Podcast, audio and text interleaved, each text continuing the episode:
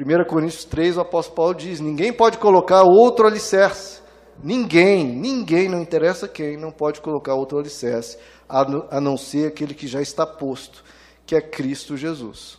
Ele é o alicerce, é a partir dele, tudo parte dele. Depois podem vir outras coisas. Mas a origem, o primeiro passo é ele, olhar para ele.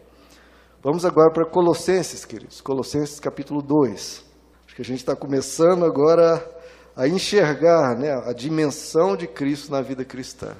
Como isso era visto e era claro pelos, para os primeiros discípulos e para os apóstolos. Colossenses 2, verso 16. Portanto, não permitam que ninguém os julgue pelo que vocês comem ou bebem. Olha só, ele falando, inclusive, esclarecendo aquela questão, né? Não permitam que ninguém os julgue pelo que vocês comem ou bebem, ou com relação a alguma festividade religiosa, ou a celebração das luas novas ou dos dias de sábado. Essas coisas são sombras do que haveria de vir. Sombras. Em outros trechos diz vislumbres, eram arquétipos, eram figuras. Essas coisas são sombras do que haveria de vir. A realidade da vida com Deus, a realidade da fé, a realidade do caminhar com Deus, a realidade do amor, porém, encontra-se em Cristo. Vocês entendem isso, queridos? A realidade de tudo que nós estamos aqui apresentando, cada domingo, cada momento que você pega as Escrituras para ler, a realidade é Cristo. É para te ensinar Cristo, é para te fazer parecido com Cristo.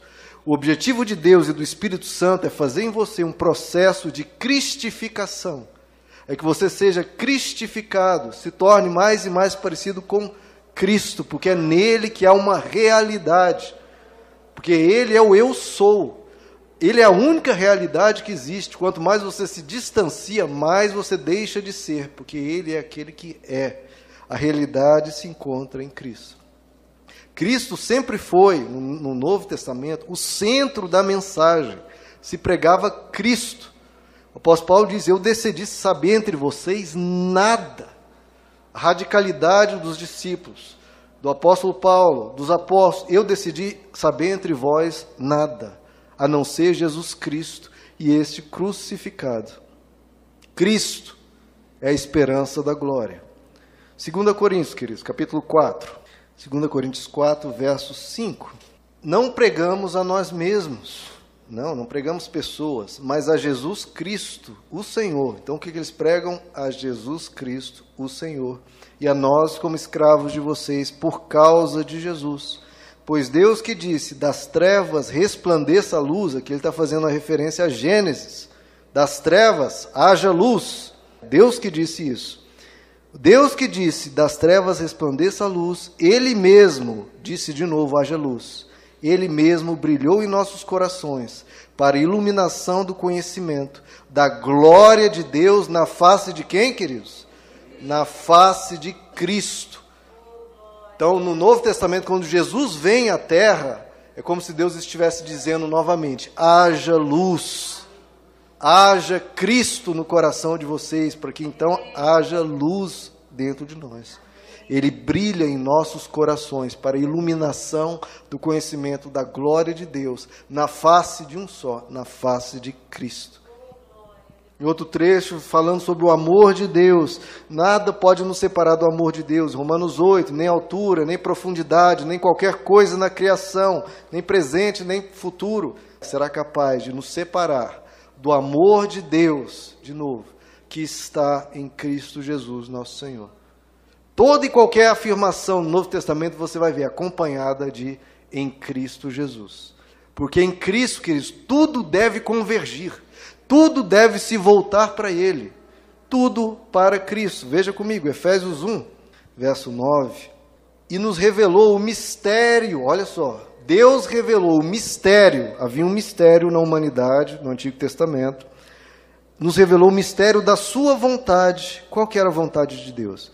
De acordo com o seu bom propósito. Então ele vai revelar o mistério de duas coisas, da sua vontade e do seu propósito, que ele estabeleceu em Cristo, o propósito estabelecido em Cristo. Isso é, isto é, de fazer convergir em Cristo, tudo tem que convergir para ele, queridos.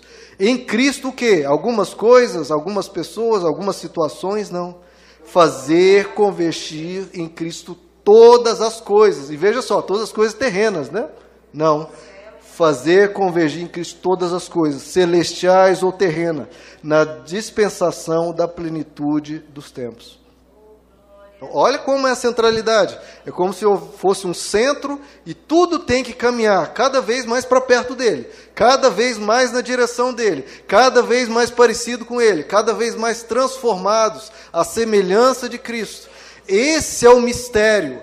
Essa é a vontade, este é o propósito de Deus em Cristo Jesus, estabelecido antes da fundação do mundo, fazer convergir nele todas as coisas, terrenas ou celestiais, na plenitude dos tempos, tudo se voltando para Cristo. Por isso que eu digo, o Antigo Testamento aponta para Cristo. O Novo Testamento aponta para Cristo. Ele está no centro ali, a divisão entre o Antigo e o Novo, porque os dois apontam para um só, Cristo. O que esse texto nos diz é que a vontade de Deus, o propósito de Deus é o próprio Deus, está apontando para Cristo.